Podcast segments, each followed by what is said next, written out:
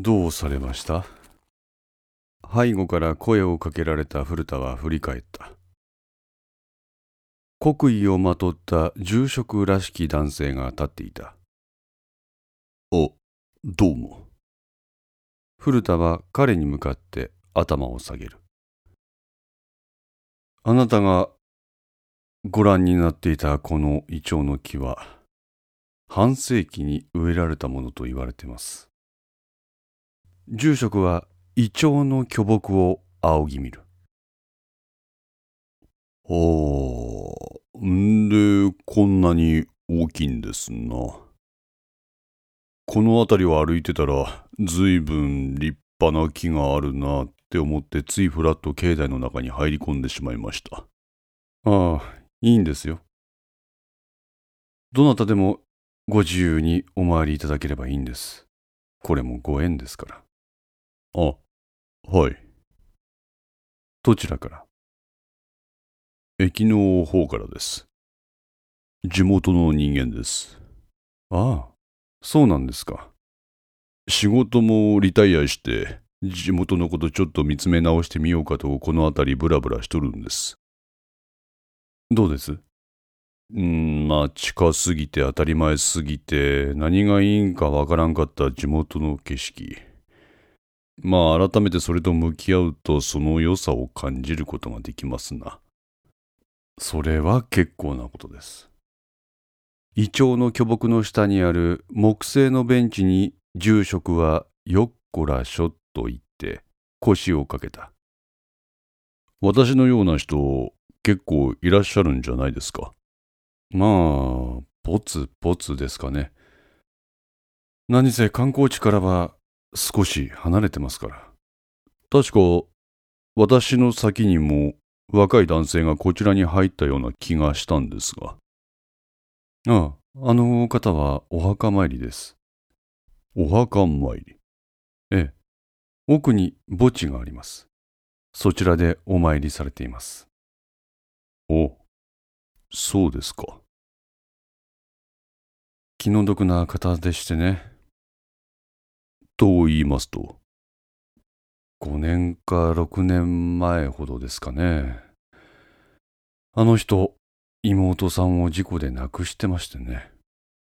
ああ、それは気の毒に。ちょっとこちらの方に来る用事があったようで、ついでにお参りに来られたようです。聞きもしない浅戸の身の上話をすらすらと話す住職に、古田は違和感を感じた。その妹さんの三回忌の法要をここで執り行った時、ちょっとけったいなことをあの人言ってましてね。けったいなことええ。それは？妹は事故で死んだんじゃない。殺された。殺された。住職はうなずく。どういうことです？警察のお偉いさんの息子が引き殺した。証拠は持っている。誰なのかも特定している。警察に直談判したけど取り合ってくれなかった。で？法的措置も検討したけど時間がかかる。だから別のアプローチを考えている。別のアプローチとは？それは分かりません。こう言うと住職は立ち上がった。何のご縁でしょうかね。警察関係者がここで彼の前に現れるとは。え？とぼけなくてもいいですよ。え？何のことですか？警察を敵視している者の前にその対象がひょっこり出現。何万ダブ何万ダブ念仏を唱えながら住職は栗の方へ姿を消した。なんでわしのことを見抜いた？古田は思わず本堂を見た。御仏が引き合わせた。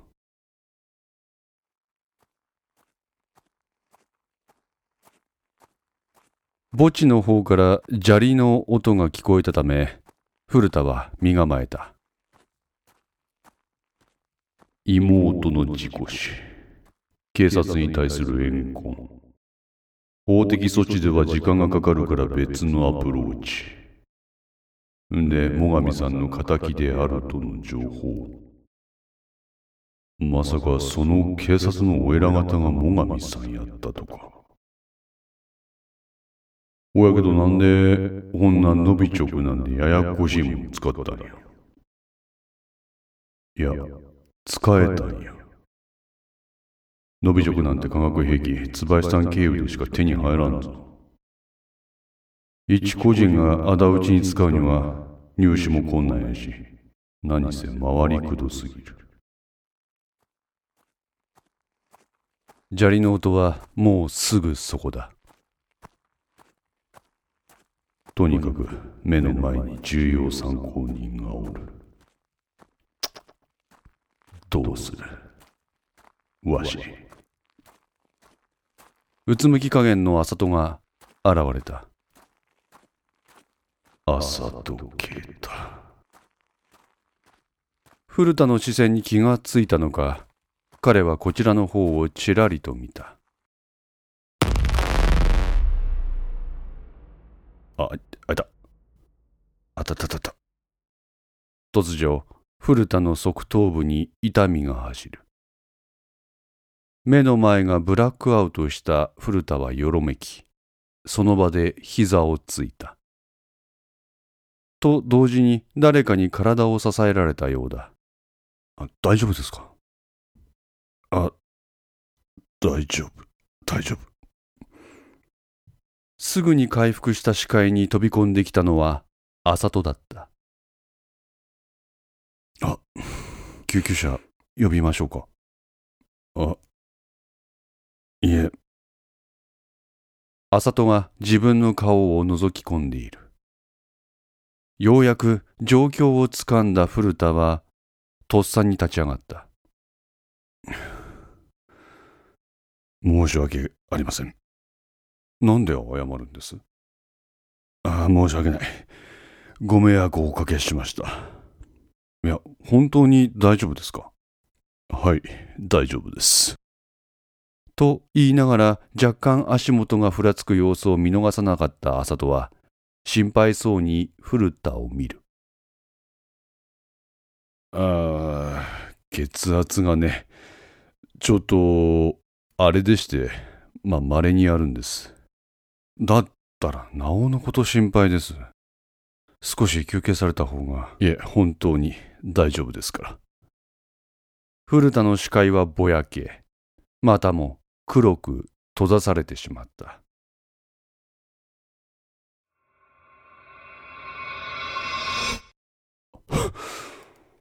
天井が自分の目の前にあることから、自分が仰向けになっていることが瞬時に分かった。身を起こすとそこは六畳の和室だった。どこだここはと思った瞬間、部屋の引き戸が開かれた。ああ、目が覚めたみたいですね。お、ここはここはあなたの部屋ですよ。わしの部屋はい。え、どういうこと？あれ？覚えてない。古田は目をつぶって記憶を呼び起こす。そうだ。朝戸を追って寺に行った。いや、その前に朝戸が滞在する宿に部屋を取った。そうだ。ここはその自分の部屋だ。記憶が断片的で時系列的にそれを呼び起こすことができないでいる自分に気がついた。藤木さんっておっしゃるんですね。あ宿のオーナーから教えてもらいました。自分、あさとって言います。ああ、あ、はい。急にいびきかいて寝ちゃうんだから、こっちもびっくりしましたよ。え？救急車呼んだんですが寝てるみたいですから、どこかで寝かせればしばらくしたら起きるだろうって言われてタクシーで自分の泊まる宿まで運んだんです。そしたらまさかまさかあなたもここのお客さんだったってわけですよ。おう。オーナーに聞きましたよ。仕事でここに滞在してるとか。あはい。働きすぎなんじゃないですか？あ、よく言われます。ま、無事目が覚めてよかった。ありがとうございます。本当にご迷惑をおかけしました。朝とはミネラルウォーターのペットボトルを古田の前に差し出した。ここのオーナーさんからです。あら、何から何までお気遣いいただいて。じゃ、自分は部屋に戻りますんで。引き戸に手をかけた麻戸に古田は声をかけた。あ、そうだ。あの、お礼と言ってはなんなんですけど、お食事でもいかがでしょうか？いや、そこまでのことはしてませんよ。あ、いやいやいや、ご迷惑をおかけして何もしないなんていけません。うーん。付き合いのある喫茶店が郊外にあるんです。よかったらそこで昼飯なんかいかがですか？70過ぎた老人が43の自分に頭を下げてお願いをしている。うーん、喫茶店ですか。いいですね。じゃあ、お願いします。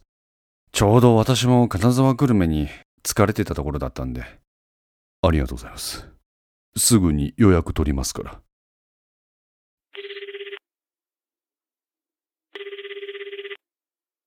もしもし。おう、古田さん、お久しぶりです。藤木ですけど、ランチ空いてる？藤木さんですか。大丈夫？了解。じゃあ、しばらくしたら行きます。5のセンスリーいかがでしたでしょうか？ご意見やご感想がありましたら Twitter からお寄せください。皆様の声は私にとって非常に励みになりますのでぜひともよろしくお願いいたします。お寄せいただいた声には実質ですが何かしらの返信をさせていただきます。また iTunes Music Store の中のレビューも頂戴できれば嬉しいです。闇と船 F の活動状況については Twitter をメインに報告いたします。よろしければぜひフォローください。それでは皆さんごきげんよう。